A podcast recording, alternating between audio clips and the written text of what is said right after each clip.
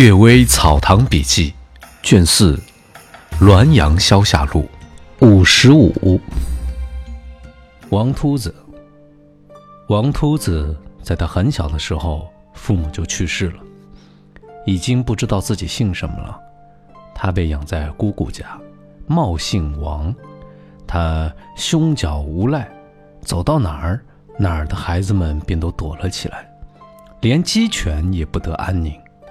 一天，他和同伙从高川喝酒回来，夜里经过南横子坟营地，被一群鬼拦住了。同伙们都吓得趴在了地上。王秃子一人奋力与鬼厮斗。一个鬼呵斥道：“秃子不孝，我是你爸爸，敢打老子！”秃子当然不认识父亲。正在疑惑间，又一个鬼斥道：“我也是你爸爸，还不赶快下拜！”群鬼又一齐呼道：“王秃子不祭祀你的母亲，以致他饥饿流落到这儿，当我们大伙的妻子，我们都是你爸爸。”王秃子愤怒，挥拳又打了起来，打中了鬼，则像打在空布袋子上，他跳来跳去，打到鸡叫，使尽了力气，倒在乱草丛里。群鬼都嬉笑道：“王秃子这回英雄到头了。”今天才为乡亲们出了口气，如果不知悔改，以后还在这儿等着你。王秃子已经没有劲儿了，也不敢再说什么。天亮后，鬼散去，同伙把他架了回来。从此之后，他豪气全消。一天夜里，带着妻子和儿子悄悄地走了，不知到了什么地方。这些琐碎的事儿不值得一提。但足以说明，那些凶悍的人肯定要碰到对头，人不能治他，鬼神也会记恨他而一起制服他。巴拉虫。戊子年夏天，京城传言有一种飞虫夜间伤人，然而实际上并没有受到虫伤的人，也没有人见到过伤人的虫，只是画出了虫的样子给人们看而已。虫的形状与蚕蛾相似，比蚕蛾大，有带倒刺的钩钳。好事者有人指称为射弓，可是常说的射弓即短弧，传说能含沙射人影，但并没有说它能飞起刺人。上述说法无疑是很荒谬的。我到西域后。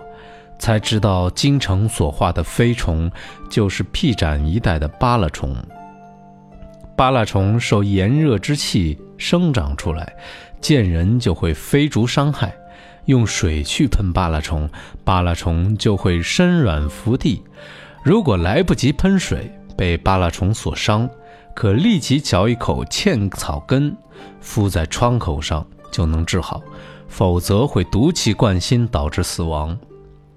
乌鲁木齐有很多茜草，南北僻展一带猪屯每年都持官文运取一些，为从事农作的人防备虫伤。异鬼魅人。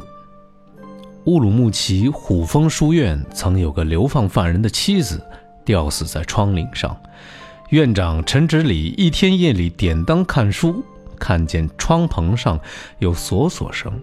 抬头一看，发现有两个女子的小脚从指缝里慢慢垂下来，先露出膝盖，接着露出大腿。陈直礼知道内情，厉声道：“你因奸情败露，含羞而死，你想害我吗？我又不是你仇人，你要诱惑我吗？可是我一生不干风流事，你也不能迷诱我。你敢下来，我就用木条打你。”于是，棚上的女人又慢慢的把腿收了上去。之后，听见轻轻的叹息声。不一会儿，她又从指缝中露出脸来，向下看，长相好漂亮。陈直礼仰脸唾骂：“你死了还无羞耻吗？”于是，女鬼退回去了。陈直礼吹灭灯火就寝，手执利刃等女鬼来，却没有下来。第二天，仙游的陈吉桥来访，说及这件事儿，听见棚上有声音，像是撕布的声音。此后，女鬼再也没有出现。但陈之礼的仆人住在外屋，夜里常说梦话，时间一长得了痨病。临死时，陈直礼因他相随到两万里之外的地方，哭得很悲伤。